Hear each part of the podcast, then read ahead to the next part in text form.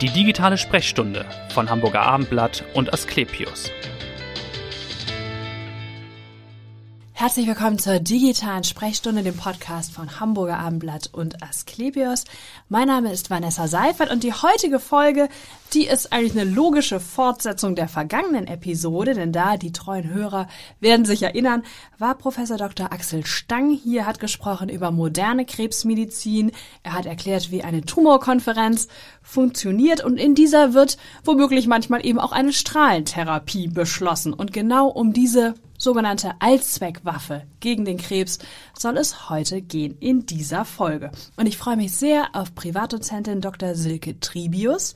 Sie ist die Chefärztin am Hermann-Holthusen-Institut für Strahlentherapie an der Asklepios Klinik in St. Georg. Herzlich willkommen.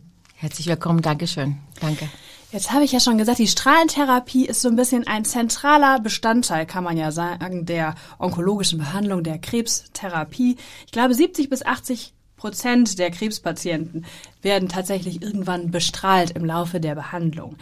Vielleicht können Sie noch mal ganz basic erklären, was ist Strahlentherapie, was macht Strahlentherapie mit dem Körper?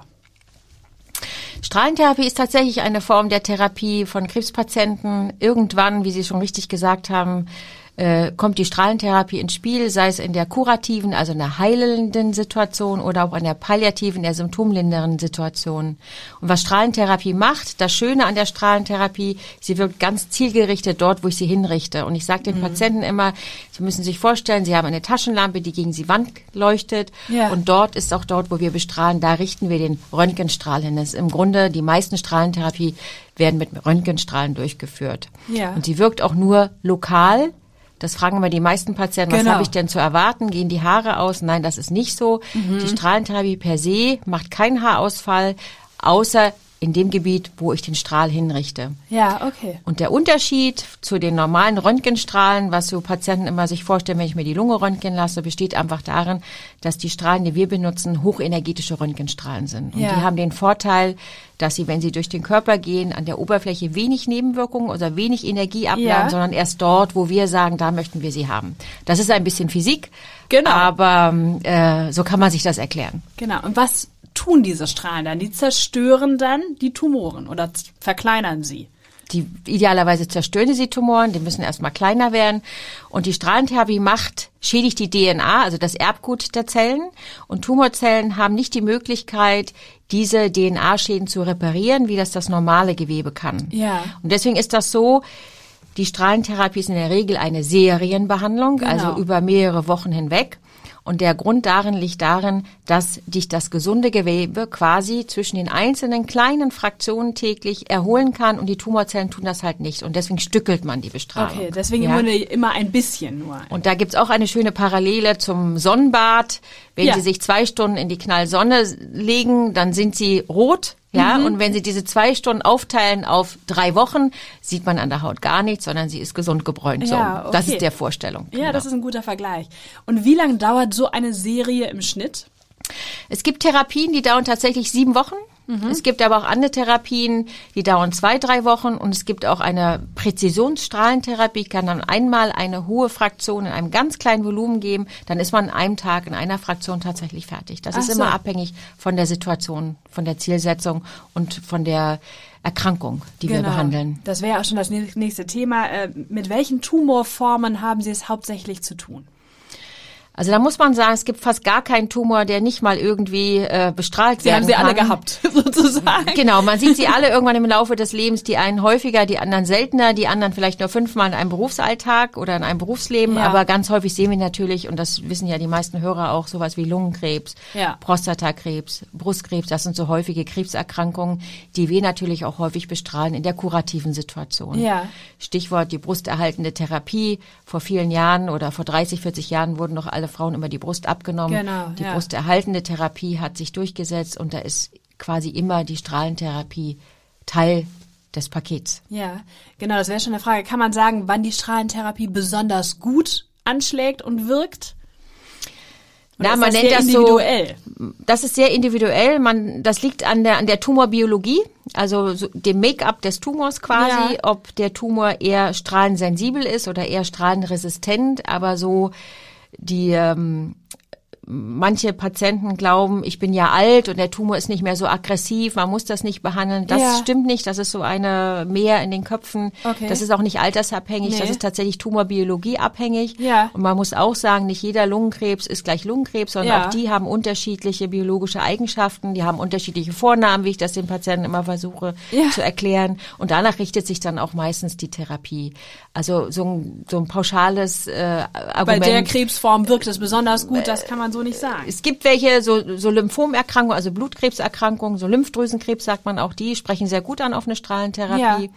Und andere wie so Nierenzellkarzinome halt, die sind eher resistenter, wo man tatsächlich dann die Dosis ein bisschen anpassen muss. Aber das kann man so pauschal schlecht Ja. erklären. Und es wird ja auch viel kombiniert eben mit, mit anderen Methoden, zum Beispiel Genau. mit einem chirurgischen Eingriff. Ist das dann oft so, dass eben vorher bestrahlt wird oder nachher? Oder wie ist da, was hat sich da auch getan? Auch da muss man sagen, gibt es fast jede Kombination. Es gibt äh, Erkrankungen, die bestrahlt man vor der Operation. Es gibt Erkrankungen, die bestrahlt man nach der Operation. Also der Klassiker Strahlentherapie vor der Operation ist zum Beispiel kombiniert mit einer Chemotherapie beim Speiseröhrenkrebs zum Beispiel oder beim Rektumkarzinom, beim Enddarmkrebs. Nach der Operation, weil wir es schon gesagt haben, klassischerweise beim Brustkrebs im Ja. Rahmen der brusterhaltenden Therapie. Wo Operation kaum mehr eine Rolle spielt, ist zum Beispiel bei wirklich fortgeschrittenen Lungenkrebsen. Die werden also strahlentherapeutisch und chemotherapeutisch behandelt mit einer anschließenden Immuntherapie zum Beispiel. Ja. Das ist ja so, ja, relativ neu. Ja. Aber so, da gibt's auch nicht äh, immer so oder immer so, sondern Mhm. ist tatsächlich äh, nicht nur tumorabhängig, sondern natürlich auch patientenabhängig, was man so einem Patienten zumuten kann. Das stimmt. Das klingt also schon sehr individuell ja auch, wie Ja. Sie planen müssen und insofern auch spannend, weil das natürlich keine richtige Routine wahrscheinlich gibt. Wie planen Sie denn so eine Bestrahlung ganz konkret mit Ihrem Team dann? Das finde ich besonders schön an dem Fach. Da gibt's also 0815 gibt's nicht. Nee. Es gibt nicht einen Plan für immer den gleichen Patienten, sondern es ist immer eine wirklich individuelle Entscheidung. A, die Therapie anhand von Standards natürlich. Ja. Aber der eigentliche Bestrahlungsplan ist für jeden Patienten tatsächlich ganz liebevoll, detailverliebt geplant. Ja. Und wenn der Patient kommt, dann erklären wir das Prozedere, was ansteht, wie wir es machen, welche Dauer, be beantworten die Fragen der Patienten. Ja. Und dann wird eine Planungs-CT durchgeführt. Also wir brauchen quasi eine Computertomographie, die Anatomie des Patienten. Ja. Äh, ein ähm, Arzt setzt sich dann an den Datensatz und konturiert dann Schicht für Schicht, was wir behandeln wollen, was wir bestrahlen wollen und was wir nicht bestrahlen wollen. Und Ja. dann geben wir das dem Physiker, der errechnet einen Plan mit der Dosis, schön verteilt, so wir das auch haben wollen, unter maximaler Schonung der Risikoorgane. Ja. Und die technologischen Entwicklungen der letzten 20 Jahren geben so viel her, dass wir wirklich viele Dinge machen können, wo ich vor 25 Jahren, als ich anfing in dem Fach, Ja. hätte ich mir gar nicht zu träumen gewagt. Zum Beispiel, also, können Sie das ein Beispiel- zu sehen ja. ist wirklich ganz, ganz toll. Können Sie da ein Beispiel sagen, wo man vor 25 Jahren gesagt hätte, pff, weiß ich gar nicht, wie wir das machen oder wie welche Dosis wirkt oder so? Also vor allen Dingen, man sieht es an den Nebenwirkungen. Ja. Die Dosis Strahlendosis können Sie überall reingeben, aber das Problem sind die Nebenwirkungen, das Normalgewebe. Und ich Ja. bin ja eigentlich durch einen Zufall in die Strahlentherapie äh, gekommen. Ich wollte eigentlich Onkologie immer machen, aber Ja. dann musste ich so durch die ganze Innere, da hatte ich jetzt keine Lust drauf.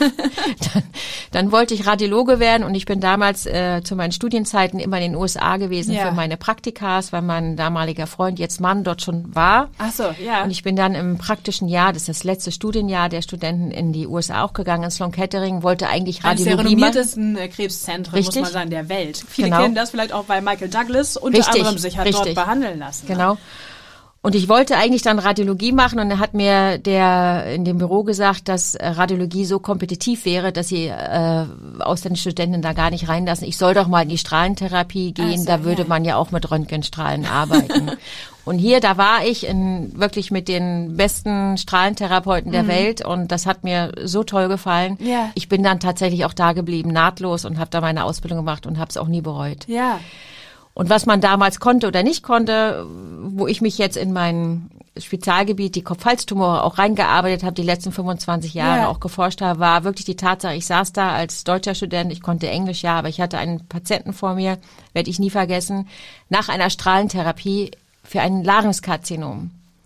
Und der hatte solche Nebenwirkungen, dass der ganze Hals ganz hart war. Der konnte den Hals nicht mehr drehen, der konnte nicht überstrecken, der konnte nicht essen, der brauchte eine Magensonde. Oh. Und der hat zu mir gesagt, hätte ich gewusst, vor der Therapie, dass das rauskommt, dass ich jetzt hier vor Ihnen so sitze, ich wäre lieber an meinem Krebs gestorben. Mhm. Und das hat mich damals so bewegt, weil ich war Anfänger und habe noch ja. nicht viel gesehen und habe mich dann dafür interessiert und dachte, Mensch, das muss ja irgendwie anders gehen. Ja, ja. Und habe natürlich das Glück gehabt, dass ich diese technologische Revolution der letzten 25 Jahre in der Strahlentherapie auch miterlebt habe. Ja, ja. Äh, und das ist schon faszinierend. Ja, das glaube ich. Gibt es denn auch gutartige Tumoren, die man bestrahlt? Wir reden jetzt hauptsächlich natürlich über Krebs, aber es wird ja auch mal in anderen Gebieten angewandt. Es gibt auch gutartige äh, Erkrankungen, die man bestrahlen kann. Was die meisten vielleicht kennen, ist so den Tennisellenbogen ah, oder ja, okay. den Fersensporn Ja. oder eine Hüftarthrose oder wenn nach Verletzungen, die dann operiert werden müssen, so Verkalkungen sich bilden, die werden Ja. dann operiert, entfernt und werden dann einmal nachbestrahlt, um diese Verkalkung zu Okay. verhindern, dass sie sich neu bilden. Ja, es gibt einige gutartige Erkrankungen, die man bestrahlen kann. Es gibt natürlich auch gutartige Tumore, die Ja, man bestrahlt, ja. wie zum Beispiel so ein Akustikusneurinom zum Beispiel am Innenohr. Das kann man zum Beispiel auch bestrahlen. Okay. Oder Hypophysenadenome an der Zirbeldrüse und so weiter. Das kann man auch bestrahlen. Ja. Nun kommen die meisten aber ja mit einer harten Diagnose auch zu Ihnen. In welcher Situation sind die Patienten, wenn die zu Ihnen kommen? Sie haben eben schon gesagt, Stichwort Nebenwirkungen. Das ist wahrscheinlich die größte Angst, die die Patienten haben, oder? Das war für mich auch ein Phänomen, als ich nach Deutschland kam, dann 2001 äh, zu erfahren, dass äh, hier die Menschen vor Strahlen äh, Angst haben, Ja. muss man einfach so sagen. Die haben wirklich große Angst. Das kannte ich aus den USA nicht. Die Okay. waren Patienten waren doch viel offener, aber hier Ja. existiert so eine diffuse Angst Ich glaube auch immer noch. Oder immer ist- noch, ja. immer noch. Ähm, aber das muss man nicht haben, wenn man den Patienten das erklärt. Die meisten haben ja, wie gesagt, ihre Diagnose und wir nehmen Ja. uns wirklich Zeit, wir sind behutsam und wir nehmen uns tatsächlich für ein Gespräch eine Stunde Zeit und erklären, was auf die Patienten zukommt, weil die wollen auch Klarheit haben. Natürlich. Die wollen wissen, was zu erwarten ist, was nicht zu erwarten ist, vor allen Dingen, was die Nebenwirkungen wann, wie zu erwarten Ja. sind und vor allen Dingen auch die Rehabilitation hinterher. Ja. Und das ist ganz wichtig und wenn wir das wirklich erklären, kann man die Angst auch ganz gut nehmen. Aber was sind so typische Nebenwirkungen, die es doch noch häufig gibt? Ist es Übelkeit? Kommt das? geht Das hängt auch einher? wieder davon ab, wo man bestrahlt. Ne, Ja. Ich, wenn man im Kopf-Hals-Bereich bestrahlt, dann gibt es eine, eine Entzündung der Haut, der Schleimhäute. Da tut natürlich das Schlucken weh, wie bei einer schlimmen Erkältung, sage ich Mhm. Okay. immer. Wenn man im Bereich der Lunge bestrahlt, kann sich die Lunge entzünden. Dann kann man so einen trockenen Reizhusten entwickeln. Wenn ich im Gehirn bestrahle, kann das Gewebe anschwellen. Dann kann es zu Übelkeit gehen, Ja. kommen und auch mal Erbrechen auftreten. Aber es hängt wirklich immer ganz genau da ab, davon ab, wo man bestrahlt, Ja. von der Körperstelle. Genau, also Oder sehr, Durchfall. Sehr, genau, sehr Genau. individuell. das Also tatsächlich ist dann auch jedes Aufklärungsgespräch sehr individuell. Ja. Und das hängt natürlich auch davon ab, ob der Patient Chemotherapie dazu bekommt Mhm. oder eine Immuntherapie, dann potenziert sich bestimmte Dinge noch. Aber das muss man dem Patienten sagen und vor allen Dingen muss man ihnen auch sagen, wenn sie etwas bemerken, was Neues, dass sie dann auch kommen und das Ja. berichten, auch wenn es, wir sehen die Patienten ja regelmäßig, aber wenn zwischendrin mal was sein sollte, dass die sich Ja. dann auch melden, dass man agieren kann. Und was ist für Sie als äh, Strahlenmedizinerin das größte Erfolgserlebnis dann? Das größte Erfolgserlebnis ist natürlich, wenn wir den Patienten nicht nur äh, geheilt, sondern gesund entlassen, sage Ja, ich das immer. Den Zitat habe ich von Ihnen nämlich gelesen. Dachte ich, was genau ist und das ist mein Mantra. Unterschied? Ja. Äh, geheilt, die Tumorerkrankung ist weg, ja. Ja.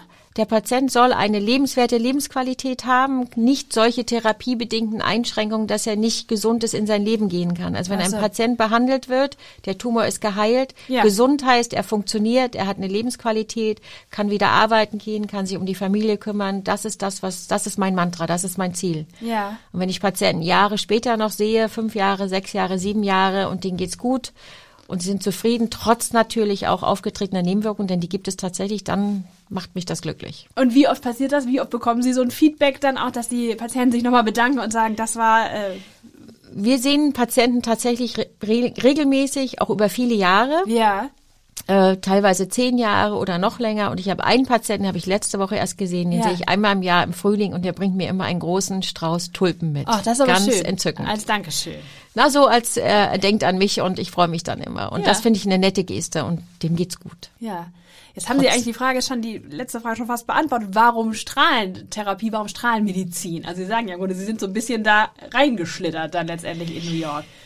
Mich fasziniert dieses, wir hatten ja gesagt, es ist dieses individuelle, Ja. Man macht nicht Routine, äh, gerade auch in der Klinik. Man hat die herausfordernden Patienten, die spannenden Patienten, auch die anstrengenden Patienten. Das macht mir Spaß. Ja. ja und diese Kombination zwischen Technologie und Medizin, Schrägstrich Onkologie. Ich wollte Ja. immer schon Medizin studieren. Ja, also schon als kleines Mädchen. Immer Ärztin werden. Ich wollte immer Ärztin werden. ja. Haben Sie eine familiäre Disposition? Gar nicht. Nee. Meine Mutter hat immer gesagt, wie kommst du denn da drauf? So, Mach ja. doch was Vernünftiges. Ja, Ärztin ist ja doch relativ vernünftig. Ja. aber ich wollte schon immer Medizin studieren und das fasziniert mich, dass die Kombination von Technologie, Physik, Physik ist für mich wie Religion, ist alles erklärbar. Ah ja, okay, ja. Und dann Medizin dazu und dann natürlich Patientenkontakt, das ist Ja, für mich wichtig. Man ja. hat sozusagen den bunten Blumenstrauß der Medizin, Ja. wo alles dabei ist. Und weil wir das letzte Woche als Thema auch hatten, diese Tumorkonferenzen, wie erleben Sie das? Sie sind ja dann auch immer dabei wahrscheinlich oder häufig äh, bei Ich bin bei vielen. Tumorkonferenzen, verschiedenen Tumorkonferenzen in Ja. der Woche und ähm, und dann den interdisziplinären Austausch, Ja. den schätze ich sehr. Ja. Das war ja früher, vor 20 Jahren war das noch immer so, wer den Patienten zuerst gesehen Der hat, macht auch hat zuerst. die Therapieentscheidung. Und das Genau. ist nicht immer die richtige oder die optimale. Und dass die Disziplinen miteinander reden, für den Ja. Patienten die optimale Therapieempfehlung Ja. abgeben, das ist für mich ganz wichtig. Und der Austausch natürlich, dass man sich auch sieht Ja, und ja. Patienten bespricht. Und das ist auch diese Entscheidungsfindung ist, wie lange dauert das aus Ihrer Sicht? Ist das mein Das gibt komplexe Fälle. Mhm. Dann kann man schon mal äh, ein paar Minuten, fünf Minuten auch über unterschiedliche Konferenzen dann diskutieren, Ja. ja. Aber äh, meistens geht das äh, relativ zügig. Ja, weil das natürlich doch dann auch Fälle sind, die man vielleicht ähnlich gelagert Genau. schon mal gesehen hat. Genau, Oder, genau. genau. Oder es ist ganz normaler Standard. Ja. Aber es gibt schon komplexe Fälle, die dauern ein bisschen länger. Und was tun Sie, wenn Sie nicht in St. Georg sind und äh, Strahlentherapie machen? Wie entspannen Sie? Was machen Sie dann? Viel Freizeit habe ich nicht, aber ja, das glaube ich. Äh, ich habe eine Familie, das ist gut, die erdet mich. Ja. Das ist mein, mein Sohn, mein Mann, mein Kater. ah, okay. Äh, Lauter Männer um Sie herum. Genau, und, und das ist mein Ausgleich. Ja, und ähm, ich koche sehr gerne, auch mit Ja. meinem Sohn zusammen. Wir gehen dann frische Lebensmittel kaufen und kochen dann. Das ist das Event und äh, das erdet mich immer wieder und dafür bin ich auch dankbar. Ja, und New York ist das immer noch so eine Station. Jetzt im Moment ist es natürlich schwierig unter Corona-Bedingungen, aber reisen Sie da nochmal hin? Sind Sie da im Kontakt mit den Kollegen von damals? Ich bin immer gerne zurück. Ich Ja. äh, fahre immer gerne zurück. Das ist für mich wie nach Hause kommen, muss man sagen. Ich habe zu vielen Kollegen heute noch Kontakt und wenn wir zu internationalen Kongressen uns treffen, verabreden wir uns auch immer. Oder wenn der eine oder andere mal ein spannendes Paper publiziert, Ah ja, klar. Dann wird dann auch mal eine E-Mail geschrieben, Glückwunsch und toll gemacht, habe ich jetzt gerade gelesen und so weiter. Ne? Ja. Das ist schön. Also wir haben immer noch einen sehr engen Kontakt. Ja, Mensch, dann hoffen wir, dass es bald mal wieder nach New York gehen kann. Ich hoffe, auch. im Herbst Ja. muss das klappen.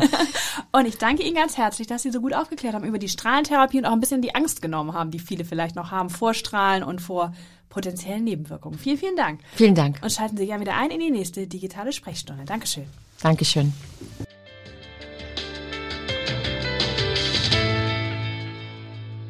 Weitere Podcasts vom Hamburger Abendblatt finden Sie auf abendblatt.de slash podcast.